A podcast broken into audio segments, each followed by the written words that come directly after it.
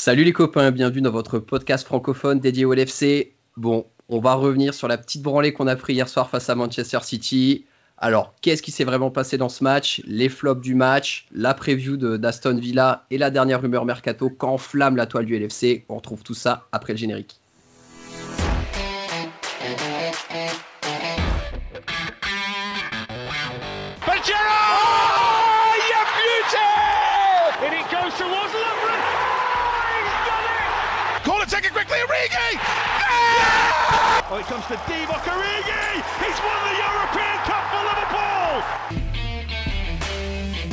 Bonjour à toute la francophonie qui s'intéresse de près ou de loin au Liverpool Football Club et bienvenue dans ce nouvel épisode de Copain, Copain qui est le podcast des champions d'Angleterre.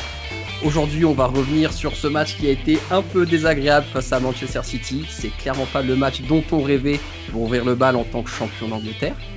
Pour revenir sur ce sujet avec moi, j'ai trois copains aujourd'hui. Le premier copain à l'accoutumée est une copine et c'est Audrey. Salut Audrey, comment ça va? Mieux que les joueurs de Liverpool potentiellement, mais bon. Hein. non, pas, ça va, ça pas de barre dans le crâne apparemment. non, ça va. le deuxième copain, on le rappelle, a sa biographie sur Jurgen Klopp qui sort au mois de septembre aux éditions Talent Sport et c'est Alexandre. Salut Alexandre, comment ça va? Salut à tous, ça va nickel, merci. Et enfin, notre troisième copain du jour est une sommité dans le monde du foot anglais. Un supporter Arsenal peut-être secrètement amoureux du Liverpool FC, c'est Julien Laurence. Salut Julien, comment ça va? Salut à tous, ça va très bien. Merci encore une fois de m'inviter euh, sur le podcast. Ah ben merci à toi de venir, c'est toujours un, un immense plaisir de t'avoir avec nous Julien. J'espère qu'il y aura un prêt avec option d'achat à la fin de la saison quand même. Hein. c'est à toi de négocier, à vous de négocier. C'est moi, je suis ouvert à tout, donc. Euh, On va envoyer Marvin sur le coup là. Je pense qu'il y a moyen. c'est vrai. Il est où Marvin? Ah, malheureusement, il a un petit impératif personnel. Donc ah, il, a, trop bu aussi, lui, pour fêter, c'est ça? Ah, Alors, très certainement. Ça, c'est sûr que ça lui ressemblerait bien, en tout cas. Mais il sera, il sera avec nous bientôt. Bon, par contre, s'il faut qu'on entame des négos avec RMC, euh, là, les copains, il va falloir qu'on s'arme un petit peu parce qu'à mon avis, euh, en ce moment, très chers auditeurs, on va lancer un crowdfunding s'il faut recruter Julien Laurence. on va s'arranger, on va s'arranger. On va toujours s'arranger. on va rentrer sans plus attendre dans le vif du sujet et donc revenir dans cette première partie de podcast sur le match de Manchester City. Audrey, je vais te laisser ouvrir le bal. Est-ce que concrètement, c'était un si mauvais match de la part des Reds hier? Ouais, si tu suis pas trop, si t'as pas trop regardé le match, que tu regardes ton téléphone, que tu vois 4-0, tu te dis oui, ça devait être un mauvais match. Et euh, si tu as regardé un peu euh, vite fait comme ça et que tu vois la performance de certains joueurs aussi, mais après, il faut relativiser. Champion d'Angleterre après 30 ans, euh, tu peux perdre, c'est pas, pas, la mort, ça reste, ça reste City qui en plus sur le match d'hier a été ultra chirurgical. Euh, après 3-0, ils avaient 3 tirs cadrés, 3 buts, donc euh, ça dit à peu près euh, quel genre de match ils ont fait. si à 0-0, le poteau de Salah, il, rentre, c'est un tout autre match aussi, donc bien sûr que ça fait un peu tâche, premier match après le, titre, de, de perdre 4-0, mais après voilà, c'est pas la mort, j'ai envie de dire. Toi, Julien, qui a peut-être un point de vue un peu plus, on va dire, détaché et dépassionné par rapport à nous, qu'est-ce que tu en as pensé du match d'hier? Je pense qu'Audrey a plutôt bien résumé. C'est vrai que jusqu'au premier but de, de City, jusqu'au penalty, c'est assez équilibré, j'avais trouvé. Effectivement, il y a le poteau de Salah, Liverpool est plutôt bien en place, il n'y a pas trop d'erreurs. Après, de toute façon, avant le match, euh, moi j'étais convaincu qu'une équipe allait être beaucoup plus motivée que l'autre. C'était City, c'était mhm. sûr et certain. Euh, tu peux aussi très bien penser que Liverpool s'est pas trop non plus entraîné ces derniers jours depuis, euh, depuis le titre de champion. Encore une fois, ce qui est tout à fait logique? Et que, et que quand tu as t'as plus vraiment trop d'objectifs à part quelques records à, aller chercher. Mais et, ça, je pense qu'ils ils en ont envie. Alors que City, de son côté, préparer la Coupe d'Angleterre et la Ligue des Champions, c'est vrai que tu as un contraste qui est, quoi qu'il arrive, assez normal finalement entre, entre les deux clubs. Donc, euh, je pense que j'avais prédit avant le match une défaite de Liverpool. Je pensais pas qu'ils allaient perdre euh, comme sur un, sur un score pareil, mais, mais c'est vrai qu'en termes d'efficacité, City a été, a été vraiment très bon, il faut le reconnaître. Et puis, euh, et puis ça s'est joué finalement à pas grand chose non plus, même si le score, effectivement, en tout cas, le, le résultat est, est, assez important. Dans, dans, le, dans l'enchaînement des matchs, en fait, ce match il tombait plutôt pas mal pour Liverpool parce que c'était la défaite qui était autorisée quelque part sans pouvoir impacter le record qui arrivait juste après le titre de champion. Donc c'est vrai que comme dit Julien, on sent qu'il y a quand même un contraste de préparation qui était assez flagrant euh, assez flagrant dans le match. Alexandre, au final, est-ce que tu penses que c'est une défaite qu'on va pouvoir considérer d'utile pour le club? Peut-être, ouais, moi je, pense en tout cas utile déjà pour la fin de saison parce que ça rappelle à tout le monde que tu vas pas vas pas gagner des matchs en première ligue sans t'entraîner euh, correctement et sérieusement comme d'habitude. Euh, donc il va falloir une implication totale si tu veux aller, euh, taper le record de, de 100 points. Euh, et je dirais même, si on va un peu plus loin, utile pour la saison prochaine, parce qu'en fait, ça te rappelle que City, même si tu as 20 ou 25 points d'avance sur eux, c'est toujours très fort, et que cette année, ils ont perdu des points très bêtement, notamment contre des petites équipes, mais que si tu veux les battre l'année prochaine, il va toi aussi falloir être très fort, et donc c'est un bon avertissement, je trouve. Audrey, toi, je sais que tu as un peu du mal parfois avec cette notion de défaite utile. Ouais, non, complètement. Moi aussi d'ailleurs. Hein. Surtout que ça vient après le titre. Euh, oui, c'est utile effectivement pour garder tout le monde concerné, mais après, je suis pas fan en fait de tirer des, des enseignements sur ce genre de match comme on aurait pu en tirer sur le match euh, de contre Everton en fait. Euh, bien sûr, ça, ça, te montre aussi qu'il va falloir rester au top pour pouvoir concurrencer City la prochaine la saison. Mais au final, ça te montre aussi que ça fait 2-3 ans que cette équipe elle est au top, qu'elle a travaillé dur et qu'au final, elle a eu sa récompense en, remportant le titre. Et que voilà, ils sont humains après tout. Et euh, je pense que les supporters, du moins peut-être 99% de la, fanbase de Liverpool, qu'elle soit anglaise ou francophone, ne tiendra pas rigueur euh, aux, joueurs de Liverpool. Euh, pour moi, ce serait stupide de le faire d'ailleurs. Ouais, clairement. Donc toi aussi, Julien, tu disais que du coup, ce terme de défaite utile, t'aimes qu'à moitié ça. Ouais, moi j'ai du mal. Enfin, si, dans ce cas-là, toutes les victoires et toutes les défaites sont toujours utiles, même mm -hmm. contre une grosse équipe, contre une petite équipe, contre en, en Ligue des Champions, en championnat. C'est sûr qu'à ce niveau-là, tu apprends toujours des, des victoires, tu apprends toujours des défaites, il y a toujours des choses. Mais Andy Robertson, jamais il refera un match comme ça dans sa vie. Euh, c'est voilà, c'est t'as des joueurs comme ça, Joe Gomez aussi. Je pense qu'à un moment. Euh, Sterling voulait sûrement plus sa revanche que Gomez, euh, qui avait peut-être d'ailleurs complètement oublié ce qui s'était passé avant. Voilà, donc c'est pour ça que j'ai un petit peu de mal avec ce concept. Après, euh, Sterling, après le match, dit par exemple, pour nous, ce match-là était très important parce que Guardiola leur a dit, c'est la saison prochaine qui commence aujourd'hui. Donc je pense qu'effectivement, eux, dans leur tête, c'était sûrement une autre dynamique que dans la tête des joueurs de Liverpool. Effectivement, si tu es Guardiola et que tu dis à tes joueurs, écoutez, la saison prochaine, elle commence aujourd'hui parce que si on, remet, si on leur met une fessée aujourd'hui, bah, quand on les jouera la saison prochaine, à domicile ou à l'extérieur, peu importe, euh, en, début de saison ou en mi-saison ou quoi que ce soit, et ben on rappellera à tout le monde, ah oui, la dernière fois qu'on les a joués, on en aura mis quatre, on, on, les a, on les a massacrés dans, tous les compartiments du jeu, etc., etc. Donc peut-être que pour eux, effectivement, ils ont vu ça comme ça. Je pense que Klopp après le match, il dit bah voilà, ils ont été, ils ont été costauds, ils sont c'est une très belle équipe, ils ont été super efficaces. Bah, on va se concentrer sur Aston Villa, on va passer à autre chose. Donc je sais pas à quel point ça va les, ça va leur servir, mais mais tu sais très bien que c'est pas une autre performance, ils ne referont pas une performance comme ça de voilà bientôt. Alors je vais, je vais vous poser une question qui n'était pas forcément dans le fil que je vous envoyais, mais j'ai trouvé hier soir que, et Julien disait que City commençait déjà à préparer la saison prochaine. Et là où je trouve que ça se voit beaucoup chez eux depuis quelques matchs, c'est que Phil Foden commence à avoir de plus en plus de temps de jeu. Hier soir, il a vraiment été bon. Clairement, il a fait très très mal. Euh, Est-ce que Julien, tu penses que c'est un joueur qui va pouvoir s'installer dans le 11 dès la saison prochaine côté City? Je pense, ouais. Je pense qu'il sera dans le 11. Je pense que Pep a un petit peu de mal encore à savoir exactement où tu le fais jouer. C'est ça, ça, son euh, vrai pour, poste, ouais. Voilà, pour, pour vraiment l'avoir à son meilleur niveau. Est-ce que tu le fais jouer sur un côté comme hier soir euh, à droite en, en, dans les trois de devant? Est-ce que tu le fais jouer un petit peu plus bas? Est-ce que tu le fais jouer en numéro 10 Est-ce que tu. Voilà, je, je pense qu'il est tellement fort qu'il peut jouer à plein d'endroits différents, un petit peu comme Bernardo Silva, même mmh. si parfois ça peut le desservir. Euh, mais moi, je pense de plus en plus qu'ils n'iront pas remplacer Sané et que Phil Foden, c'est le remplaçant parfait pour Sané et qu'ils iront chercher un défenseur central et, et peut-être d'autres joueurs à d'autres postes, mais qu'avec Foden et Bernardo, par exemple, plus Sterling, plus Marez, ils ont assez pour couvrir les deux postes déliés la saison prochaine. Mmh, tout à fait. On va maintenant passer au cas de Joe Gomez parce que bon, il a eu un match compliqué face à City.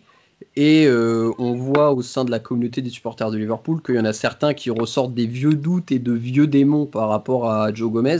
C'est quoi ta vision, toi, Alexandre, sur ce sujet? Est-ce que c'était euh, accident, post-titre et trop d'alcool sur la semaine passée ou est-ce que tu penses qu'il peut y avoir un vrai malaise derrière? Moi, je pense que c'est. Je plaide plutôt pour la thèse de l'accident. Euh, c'est un joueur qui a quand même fait ses preuves, notamment cette saison, qui a été excellent chaque fois qu'il était aligné. Euh, quand il est avec Van Dyke, ils sont très complémentaires tous les deux. je crois que depuis que Klopp est arrivé en première ligue, quand Gomez était titulaire, il a perdu trois fois, je crois. Il a perdu trois matchs. Donc ça fait quand même quatre ans que Klopp est là. Euh, donc ça veut dire qu'il a déjà montré qu'il était, qu'il était solide. Il a 23 ans, faut le rappeler. C'est quand même un jeune défenseur, même s'il a déjà de l'expérience. Il a encore des progrès à faire, mais à 23 ans, un défenseur comme ça, de ce niveau-là, j'en vois pas beaucoup en Europe. Je pense que Gomez, même si, allez, disons, on peut dire que c'est peut-être le point faible de Liverpool parfois, il est titulaire pour moi dans tous les clubs anglais sans problème. Donc, euh, donc quand ton problème, c'est que Joe Gomez qui fait un mauvais match de temps en temps, euh, c'est que, que ton équipe est forte. En plus, il y avait le contexte avec Sterling qui faisait que voilà, Sterling voulait sans doute, euh, sans doute le, manger sur ce match. Donc, moi, honnêtement, je ne suis pas inquiet. Audrey, le fait qu'il ait été sorti à la mi-temps par Klopp, est-ce que c'était un, bon choix ou une mauvaise décision?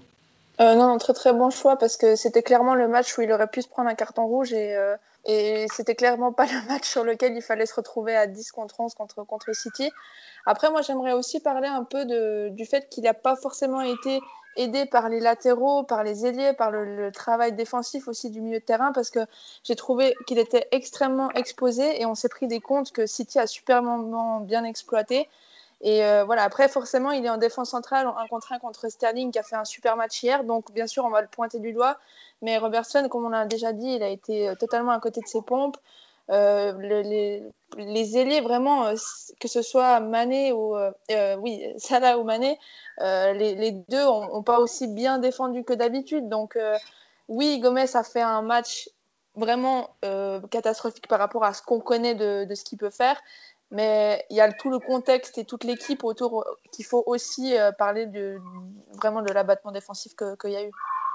Qu'est-ce que tu en penses, toi, Julien, concrètement au, sein du, du LFC Est-ce que Gomez, c'est le titulaire en puissance à côté des VD ou est-ce que tu serais, toi, plus partisan de laisser Matip encore qui forme aussi une belle charnière avec Van Dyke ah non, moi je suis à fond, je suis à fond de Joe Gomez. Moi, je suis à fond de Joe Gomez. Je trouve qu'il a tout, il a la vitesse, il est intelligent. Après, bien sûr qu'il fait des erreurs, mais tout le monde fait des erreurs. Euh, Van Dijk parfois fait des erreurs aussi. Koulibaly fait des erreurs. Je sais pas qui tu pourras aller acheter aujourd'hui en me disant, mais alors lui, si on le prend, c'est sûr que tu le mets titulaire à la place de Gomez et il va, il, va largement améliorer notre équipe ou il va faire, il va nous faire gagner plus de trophées. Je vois pas qui. Si, bien sûr, effectivement, tu peux aller chercher Koulibaly et Koulibaly c'est aussi très fort et peut-être qu'il fera moins d'erreurs, mais qu'il sera moins bon dans la relance, par exemple ou que sa relation avec, euh, avec Alexander Arnold, ce sera moins bonne que celle de, Joe Gomez. C'est toujours compliqué à dire. Moi, je pense que, comme l'a dit Alexandre tout à l'heure, à 23 ans, c'est déjà très fort. Il fait des erreurs, il en fera encore d'autres. Euh, sur, sur le match d'hier, effectivement, il y avait la, cette histoire avec, Sterling. Euh, comme je l'ai dit tout à l'heure, moi je pense que Sterling avait beaucoup plus envie de prendre sa revanche que Gomez avait de, de même continuer l'embrouille. Donc voilà, je, je, moi je, pense que je vois pas pourquoi Liverpool irait chercher un, autre, irait chercher un défenseur central. Tu peux aller chercher pour remplacer Lovren qui est une pipe et Matip qui est quand même qui est quand même énormément blessé. Petit message placé. Non mais c'est vrai. Après que tu as cherché un mec qui vaut 100 millions ou 90 ou 80 millions alors que tu as déjà Gomez, j'ai un, un, peu de mal. Mais je, doute qu'ils aillent d'ailleurs euh, chercher quelqu'un comme ça.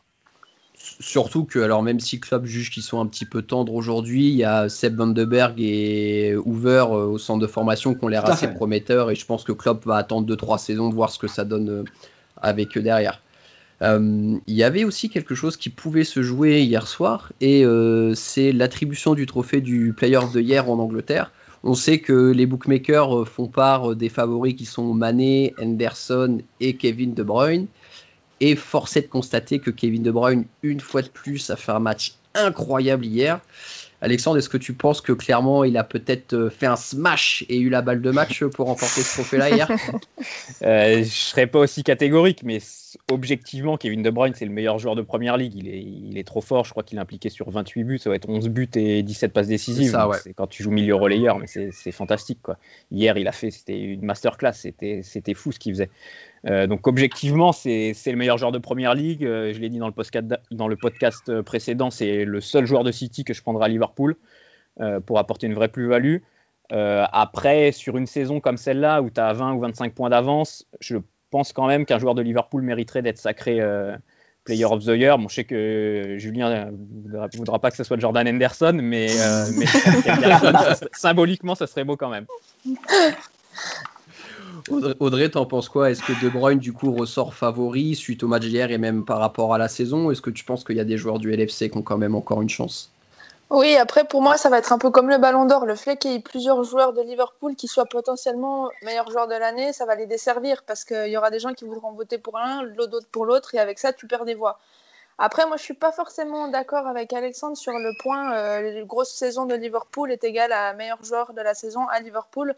Euh, les deux dernières saisons, c'est pas Liverpool qui a été champion et c'était quand même Salah et, et Van Dijk qui l'ont gagné.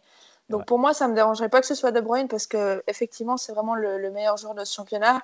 Euh, il est fort vraiment dans, tout ce qu'il fait et il est surtout super important pour City et c'est exactement ce qu'on a pu avoir avec Allison ou Van Dijk. Euh, c'est le type de joueur qui te change une équipe et un City sans, sans euh, De Bruyne, c'est pas forcément euh, la même équipe. Donc euh, pour moi, c'est même si ce sera pas forcément un joueur de Liverpool, ça me dérange pas plus que ça que ce soit De Bruyne. Bon, Julien, toi, si je te demande entre Henderson et De Bruyne, je pense que tu as déjà ton choix qui est fait très rapidement. je vais dire Ah ouais, moi, je... ouais, non, non, non, mais alors sur euh, si tu me demandes de choisir entre De Bruyne et Anderson, le choix est tout fait. Moi, je vous savez que mon, mon gars, mon, mon candidat, c'est Ginny, bien sûr. Mais euh, si j'avais à choisir un joueur de Liverpool, après, euh, après, je suis, je suis d'accord avec avec Audrey et Alexandre sur ce qui vient d'être de, de, dit. Pour moi, De Bruyne, c'est le meilleur joueur de première ligue, mais sans aucun doute sur cette saison-là, et qu'il le mérite. Et je pense qu'il va l'avoir. Et je pense qu'il aura et celui des journalistes et celui des joueurs. Euh, parce que, comme, l'a dit Audrey aussi, je pense que Liverpool, euh, euh, par son collectif, en fait, diminue les chances individuelles que ses joueurs ou que certains de ses joueurs sur une saison comme celle-là obtiennent cette, récompense et que dans un sens, tu es obligé de, quand même de reconnaître pour une saison qui a été très moyenne de la part de Manchester City à quel point De Bruyne a été fort. Et quand tu es fort dans une saison moyenne de, ton équipe, qui est certes une, très bonne équipe, mais qui a quand même évolué de façon assez moyenne cette saison, c'est que tu dois vraiment, vraiment être très, très fort. Donc, euh, je pense qu'il va l'avoir et je pense que ce serait quand même mérité, euh, vu qu'il y a les journalistes qui votent, toi, Julien, t'es amené à voter pour le Player of the Year en Angleterre? Euh, Je vote pour le Player of the Year en Angleterre, ouais. D'accord. Je ne vous, dirai pas pour qui je vais voter, mais. Bien sûr, bien sûr. Mais très chers auditeurs, sachez que si Anderson paiera une voix, on sait qui Ce sera Julien Laurence. désolé Jordan, désolé. C'est le pouvoir que j'ai, hein, j'ai énormément de pouvoir. Bon, la bonne nouvelle, très chers auditeurs, c'est que on a un nouveau match qui se profile face à Aston Villa dans les prochains jours, qui va nous permettre de tourner cette vilaine page face à Manchester City. Donc les enjeux pour ce prochain match, c'est bien sûr de relancer la machine euh, et de tout faire pour atteindre le nombre, euh, le plus haut nombre de points jamais euh, marqués en première ligue. Donc on peut dépasser la barre des 100 points, c'est toujours possible. Il me semble qu'on peut encore atteindre les 104 points euh, si on mhm. arrive à remporter tous nos matchs d'ici là. Audrey, tu partirais avec quel compo toi face à Aston Villa? Je repartirais avec la même parce que ça reste la meilleure équipe qu'on a. Le seul peut-être petit changement que tu peux faire, désolé Julien, mais Wijnaldum a pour moi pas été très très bon sur le match contre City et contre une équipe comme Aston Villa, je mettrais Keita pour avoir un peu plus de folie dans le milieu et vers l'avant pour pouvoir vraiment jouer avec les trois devant, que ce soit euh, un peu le Brésil, quoi. Julien, t'en penses quoi de, de ces mots ah, J'aimais beaucoup Audrey, j'aimais beaucoup Audrey depuis, depuis que invité. Là, euh, non, alors, alors euh, moi, je changerais beaucoup de choses en fait. Je pense que, je pense que le, le match d'hier a aussi montré que tu avais peut-être besoin simplement à un moment de, voilà, de, de, faire beaucoup plus tourner cette fin de saison et que tu pouvais largement lancer un Abi Keita. Effectivement, là, je suis d'accord avec toi, un, Echo Williams, euh, un Minamino même devant, faire reposer un petit peu ceux qui ont beaucoup fait la fête déjà et ceux qui ont beaucoup joué aussi. Euh, depuis le, depuis le retour de, de la première ligue. Euh, je pense que ça peut faire du bien aussi à des joueurs qui n'ont pas beaucoup joué. On a parlé de Curtis Jones la dernière fois mhm. sur le, son potentiel par rapport à la saison prochaine, etc. Euh, hier, je sais pas, je, sais pas si c'était la même réalisation pour vous. Je sais pas où vous avez regardé le match, mais il y a une, une ou deux fois, je crois, sur, sur Sky où ils ont montré, ils l'ont montré sur le banc. Il avait vraiment l'air, le pauvre, il avait vraiment l'air. Euh, je comprends pas pourquoi je peux pas je peux pas jouer un petit peu un match comme ça. Donc euh, je pense que ça lui ferait beaucoup de bien. Et aussi psychologiquement notamment en vue de la saison prochaine pour certains joueurs d'être titulaires dans un match pareil contre une équipe en bois euh, qui certes va se battre pour pas descendre mais qui est quand même une équipe très limitée où je pense que tout le monde peut bien s'amuser et, que voilà je pense que tu auras des supporters tout autour du stade il y aura une vraie ambiance euh, ce, ce, sera sympa. Et je pense que quand tu arriveras au stade si tu es un Curtis Jones ou un Abi Keita ou un Oxlade, Chamberlain ou des, joueurs comme ça, et que tu verras tout ça, je pense que ça donnera encore plus de, motivation peut-être, encore plus d'engouement, et que ça, peut être une bonne chose pour club de changer pour ce match-là. Alexandre, tu partirais sur quoi? Tu serais plutôt comme euh, Team Julien où tu ferais un gros remaniement, ou comme notre gouvernement d'ailleurs en ce moment? Ou est-ce que tu serais plutôt comme Audrey et tu jouerais la stabilité? Euh, non, plutôt, euh, plutôt Team Julien. Euh, je sortirais Robertson immédiatement parce que là, faut qu'il faut qu'il récupère le pauvre. Faut qu'il parte en vacances. Hein. Ouais, là, faut qu'il il, est, complètement rôti. Donc, donc je remettrais Milner arrière gauche pour ce match face une, une opposition plutôt faible.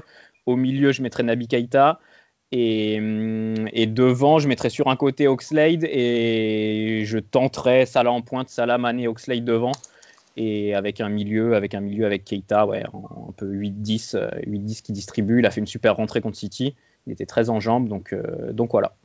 J'ai une question qui n'était pas prévue aussi et que je vais poser à Julien parce que ça concerne Ginny. Est-ce que tu penses que, euh, étant donné que Keita a l'air quand même un peu on fire là depuis la reprise, et si vraiment il arrive à montrer qu'il est efficace, est-ce que tu penses que sur la saison prochaine, ça pourrait pas être Gini la victime de ça, étant donné que Fabinho, je pense, il sortira jamais du 11 et que Endo est le capitaine et que de facto, il sortira pas non plus du 11 si, je pense que tu as, raison. Je me, je me, fais beaucoup de soucis pour mon, pour mon Jimmy, pour être euh, franc avec vous, non, sérieusement, par rapport aussi aux, rumeurs de, Thiago Alcantara, bien sûr, dont on parlera tout à l'heure, euh, de, du, de, de, la situation contractuelle aussi de, de Wijnaldum, effectivement, hein, du fait qu'il a eu un petit peu de mal hier, mais il a eu aussi un petit peu de mal euh, sur les récents matchs, j'avais trouvé, et que finalement, si tu regardes Nabi Keita, ça aurait toujours dû être le titulaire. Il à un moment, il n'y a aucun a aucun débat entre le fait que, vu le prix que tu as payé pour Nabi Keita, vu ce qu'il peut t'apporter dans ton équipe,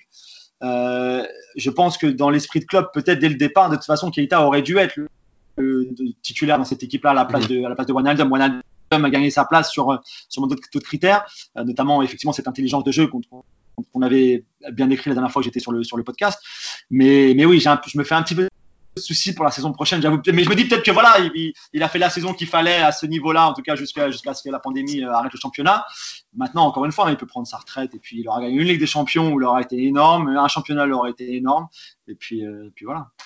Bon, t'as pas contacté le board d'Arsenal pour former une offre pour Ginny, hein, rassure-nous, tu nous laisses quand même. Hein. Pas encore, non, pas, encore. Mais encore une fois, vu le pouvoir que j'ai ici, tu sais, euh, beaucoup, non, mais beaucoup, beaucoup de choses, euh, beaucoup de choses peuvent se, peuvent se passer, quoi. Bon, on va maintenant passer à la rubrique où on est vraiment champion euh, d'Angleterre, d'Europe et du monde. C'est la rubrique des pronostics.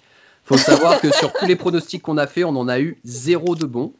Mais on va quand même. Vous, vous avez quand même eu celui de bon de, vous allez être champion, quoi. Ouais, mais celui-là, avec 23 points d'avance, c'était pas compliqué. Franchement, euh, on s'attribue aucun mérite là-dessus. Parce qu'une fois, une fois que vous avez été champion, juste, juste une petite parenthèse, euh, ESPN a ressorti nos, nos, nos, pronostics de début de saison. J'ai euh, vu, tu as retweeté, j'ai vu ça, ouais. Ouais, et, par exemple, Steve Nicol, qui est quand même une légende de Liverpool, avait. Alors, je sais pas si c'est, tu sais, parfois tu fais la technique où tu, tu veux pas dire que ton équipe va gagner pour pas, pour pas mettre l'œil. Tu dis, ouais, ils vont, classique. Donc, je sais pas si c'était pour ça ou s'il a vraiment cru à un moment qu'ils allaient pas être champions. En tout cas, en début de saison, il n'y pensait pas vraiment.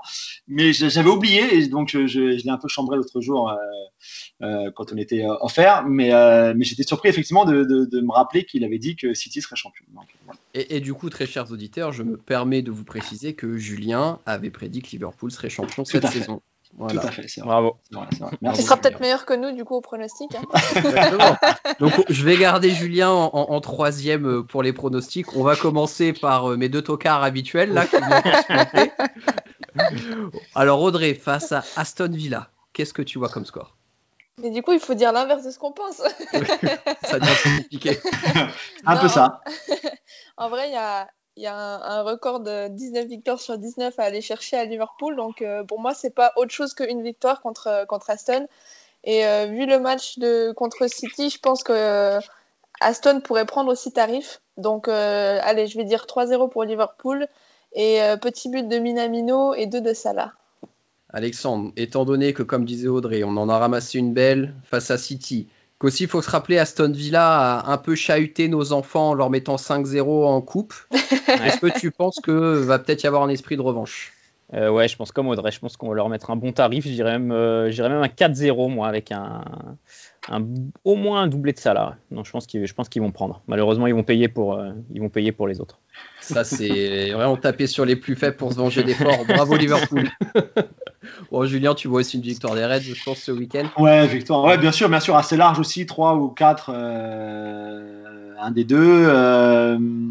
Salah buteur sûrement, ouais. J'aimerais bien effectivement voir aussi un Nabi Keita buteur parce que je pense qu'il peut apporter aussi la saison prochaine un, un, quota de but qui pourrait être intéressant en, en, venant du milieu parce que parfois ça va peut-être un petit peu manquer aussi ce qui manque à Liverpool. Donc voilà, donc j'aimerais bien ouais, un but de Nabi et puis, et puis deux de Salah et une victoire 3-0 et Salah du coup qui se relancerait pour le Golden Boot, hein, qu'on le rappelle, qui est toujours en lice même s'il n'est pas, il est pas premier.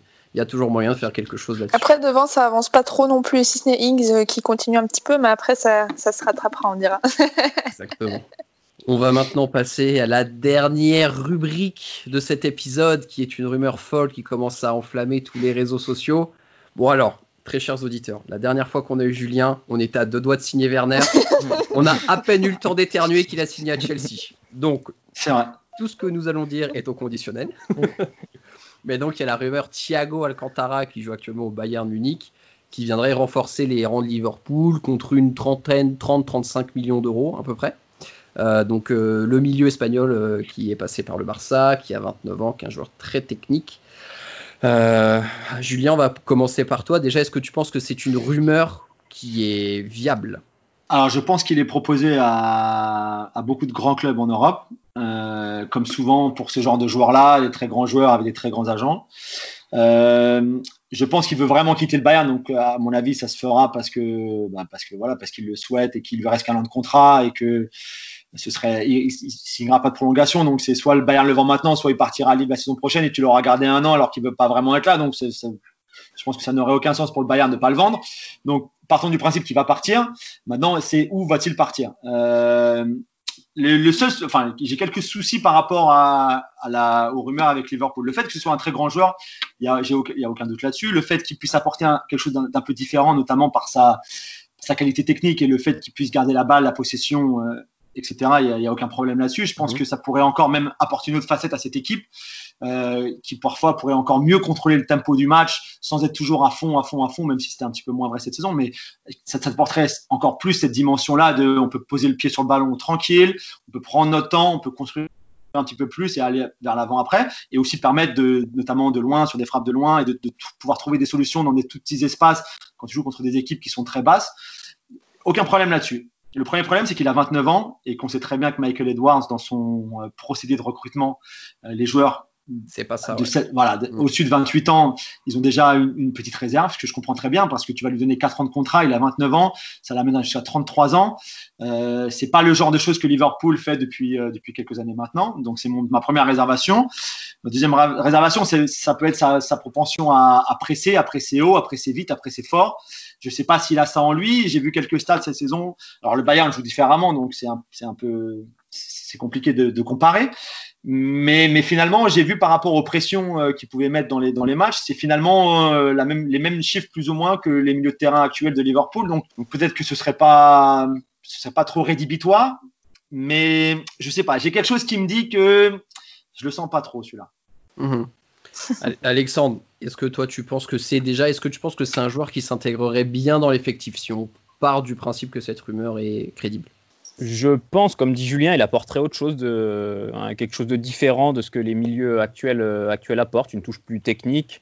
il se rapprocherait un peu plus de ce que Nabi Keita peut faire, même si Alcantara percute moins balle au pied, il est plus dans la possession et, le, et dicter le tempo du jeu.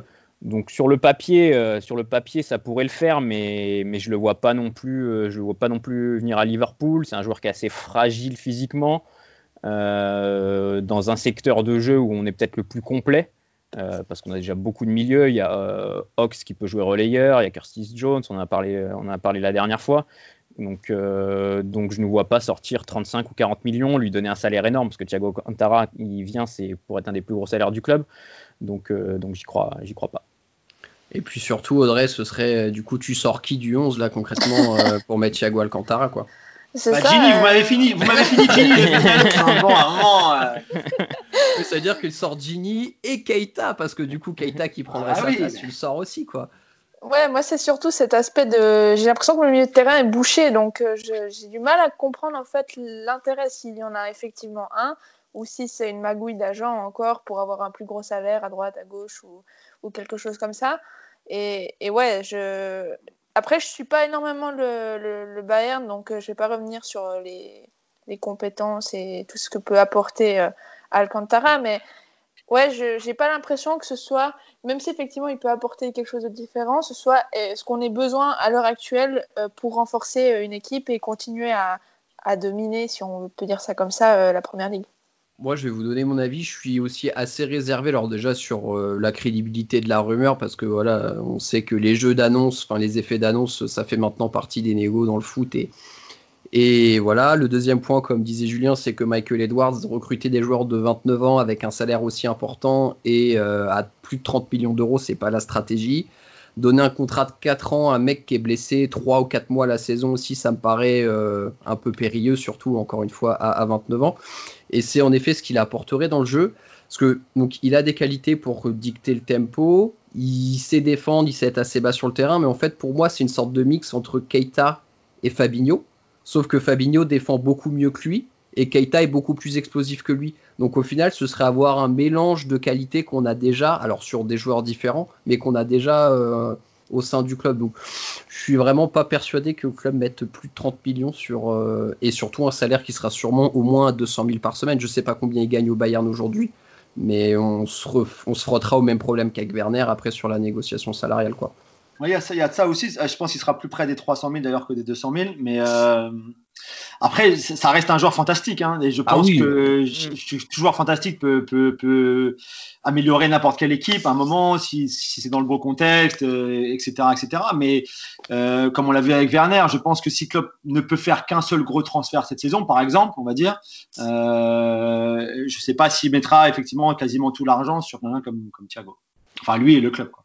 Et Alexandre, je vais te poser la question. Est-ce que tu ne penses pas aussi que le mercato des Reds va être un mercato qui va être un peu en retard parce qu'il va être conditionné aux ventes qu'on pourra faire, celle de Wilson, celle de Grujic, et que tant qu'on n'aura pas de rentrée d'argent qui seront sûres, il n'y a peut-être rien qui arrivera derrière. quoi. Exactement, euh, Klopp l'a bien dit. Là, pour l'instant, on ne sait pas trop où on va. On ne sait pas si euh, l'année prochaine il y aura du public à Anfield. Donc les rentrées d'argent, on ne sait pas quand elles vont arriver, d'où elles vont arriver. Donc le seul moyen de rentrer de l'argent, c'est de vendre. Euh, donc, comme tu dis, tant que Grujic, Wilson, Shakiri euh, seront pas partis, euh, pour l'instant, l'enveloppe budgétaire, on ne l'a pas. On ne sait pas de quelle taille elle sera. Donc, si on arrive à vendre pour 30 ou 35 millions, peut-être qu'on fera quelqu'un, mais je ne suis même pas sûr. Je vois pas Klopp faire quelqu'un pour quelqu'un. Devant, il y a quand même Origi, Minamino, il y a quand même de quoi faire. Au milieu, on est bien. Peut-être un backup, un backup à Robertson en arrière gauche et, et, ce sera tout. Je pense que ça va être très, très, très calme on est d'accord, Audrey, s'il y a un poste à cibler, euh, en priorité, c'est un backup euh, qui ferait défenseur central arrière gauche qui aurait cette polyvalence. Ouais, mais je pense que plus que aussi un backup, effectivement, c'est un poste que ça fait plusieurs années. Et je pense que même si Milner est un bon backup, euh, pour vraiment durer au, haut niveau, il faut quand même avoir de la qualité. Après, moi, j'ai quand même un problème sur le cas Origi que je trouve pas au niveau pour rester au top. Parce qu'on sait très bien qu'il peut nous faire euh, un coup de génie et derrière, euh, pendant 15 matchs, il fera plus rien. Donc je pense que les deux postes à cibler sont un neuf qui acceptera de rentrer dans la rotation, voir après comment Minamino va être intégré euh, à la rotation. Mais après, effectivement, aussi le, backup pour, pour Robertson. Ouais, c'est alors justement Julien, tu as l'air d'accord. Origi, c'est un peu un cas épineux parce qu'il a ce statut de alors légende entre guillemets, mais bon voilà, ce qu'il a fait pour la Champions League est énorme et du coup ça a marqué les fans. Mais son niveau de jeu quand même depuis une petite année, c'est pas incroyable quoi. Ouais, c'est un peu inquiétant. Et, comme on le disait la dernière fois que vous m'aviez dans, le podcast, où on pensait que Werner, effectivement, allait, arriver, et bah, ça ne s'est pas fait. Mais, je pense quand même qu'il qu'il faille recruter quelqu'un devant, euh, qui soit. Euh, euh, alors, meilleur qu'Origi, oui. Minamino, j'aime bien. J'ai beaucoup aimé ce qu'il avait fait avant euh, euh, à Salzbourg et tout ça. Mais, peut-être quelqu'un avec un profil un petit peu différent de celui de Minamino, mais que, tu puisses faire tourner un tout petit peu plus ces trois devant avec, quelques garanties. Parce que j'ai toujours peur qu'à un moment Salah, Mané et Firmino ils explosent quoi parce que après les trois saisons qu'ils viennent de faire surtout les deux dernières c'est c'est quand même assez incroyable qu'ils puissent répéter une troisième saison pareille à 20 buts euh, pour 2 euh, des 3, 10 passes décisives pour le troisième, enfin voilà, des, stats pareils. Je ne sais pas s'ils sont capables d'une troisième saison d'affilée de, de, le faire. Et puis n'oublions pas non plus que, euh, enfin, n'oublions pas, j'allais parler de la Coupe d'Afrique des Nations, mais avec, avec le, fait qu'elle ait été décalée, ça marche, mais il y a quand même un moment où tu, vas en perdre 2 sur 3 et il mm-hmm. faut, faut, aussi garder ça, je pense, dans un coin de la tête. Et justement, Alexandre, c'est un problème qu'on peut avoir, c'est que on est une équipe qui au final peut être un peu en péril de buteur et que on a Firmino qui est neuf mais qui est pas un buteur parce qu'il fait jouer les autres. Minamino, je pense que c'est un peu le même profil. Ce sera jamais le joueur qui claquera 25 buts par saison. Euh, Aujourd'hui, s'il faut remplacer Origi numériquement, ce serait aller dans les jeunes qu'on a, ce serait Harvey Elliott qui pourrait rentrer sur une aile en attaque mais qui n'a pas non plus le profil de marquer 20 buts par saison. mais tu as, Brewster après. Voilà. Je pense que, je pense que Klopp, je pense que Klopp parie beaucoup sur Brewster. Et, et, peut-être, effectivement, il fait partie de cette génération dorée. Je, pense qu'il a beaucoup de talent. Mais même en championship cette saison, j'ai du mal à voir un moment euh, jusqu'où ça peut aller. Et je ne sais pas si, encore une fois, tu peux prendre le risque de prendre personne cet été et de faire confiance à Minamino, Brewster et, et Origi. Excuse-moi, Alex, vas-y, vas-y. Non, non, si, euh, si, en Ligue des Champions, euh, tu dois faire rentrer Brewster, s'il y a euh, Firmino qui est blessé, je sais pas, tu dois le faire rentrer et tu n'as que lui pour jouer une demi-heure, un gros match, c'est sûr que tu as très peu de garanties et c'est normal, il est, il est, très jeune, ce sera encore un peu tendre. Mais après, je suis d'accord que si on a de, si on a de l'argent, un attaquant, ce serait quand même, ce serait quand même pas du luxe. Qu'Origi fait des entrées, c'est très neutre. En fait, c'est pas mauvais, mais il se passe rien quand il rentre. Euh, en plus, j'aime pas quand Klopp le fait souvent rentrer sur un côté. Je le trouve pas bon du tout sur un côté. Euh, je l'aime bien plutôt en pointe où il fait jouer son physique, il est un peu dans la remise.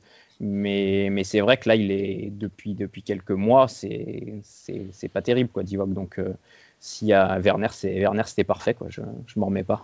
Reviens, Thibaut.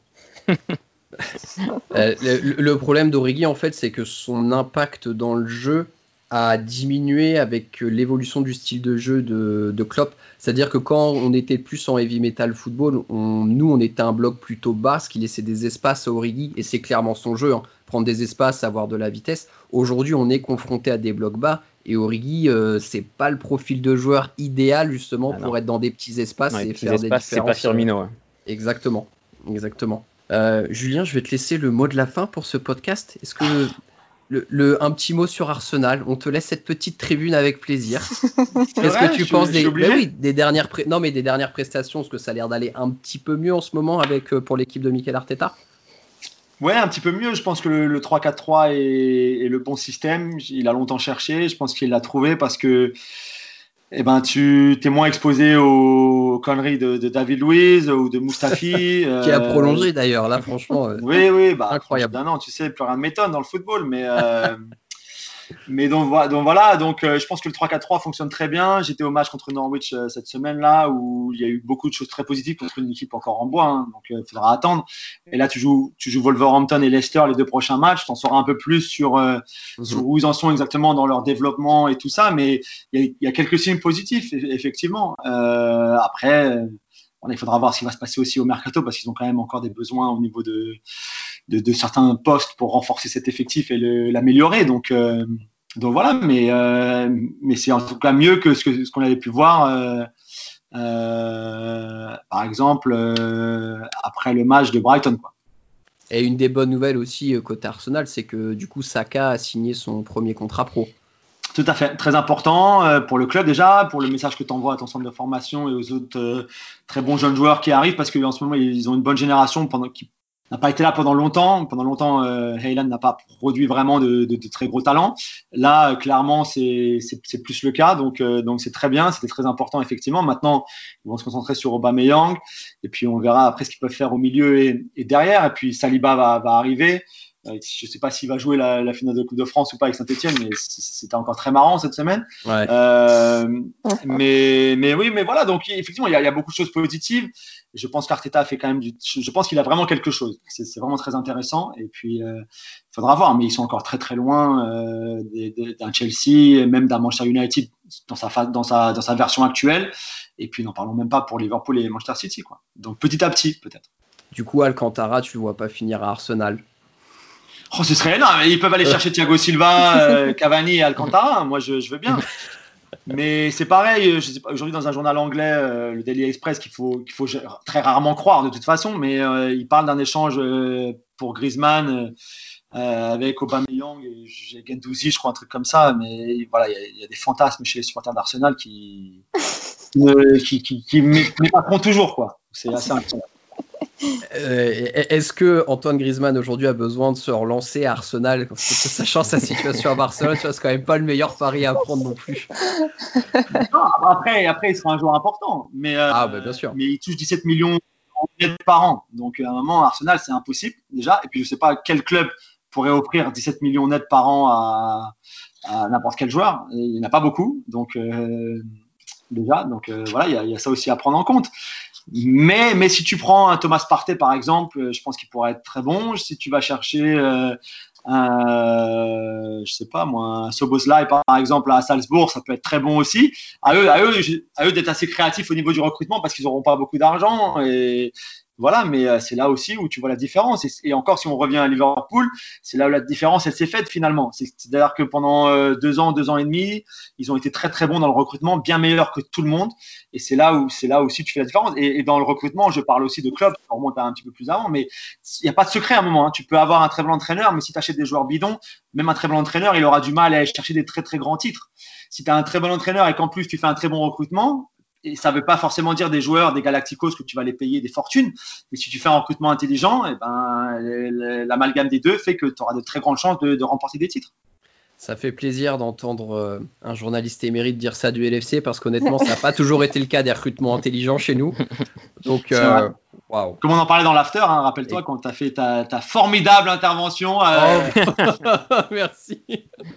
C'était beau, c'était beau. Je leur avais dit avant que comme c'était ta première, il fallait faire, tu sais, un petit bisutage comme les joueurs de foot font, mais bon, malheureusement, j'aurais bien voulu devoir chanter, euh, tu vois, une chanson You Never Walk Alone ou quelque chose, mais bon, visiblement, on n'avait pas trop le temps. Donc, euh, t'y as, échappé, as échappé. Ça aurait été avec plaisir, mais écoute, la prochaine fois, je pourrais me rattraper s'il y a une prochaine fois. je suis pas convaincu que, que, le son de ta voix soit aussi bon que la saison de Liverpool en revanche. C'est ça mon, mon, problème. Que tu connaisses les paroles, j'en doute pas, mais la qualité du chant, je sais pas. Alors, je vais te dire un truc et après on va conclure ce podcast, Julien. Mais sache que la prochaine fois que tu seras dans le podcast, j'aurai une surprise musicale pour toi.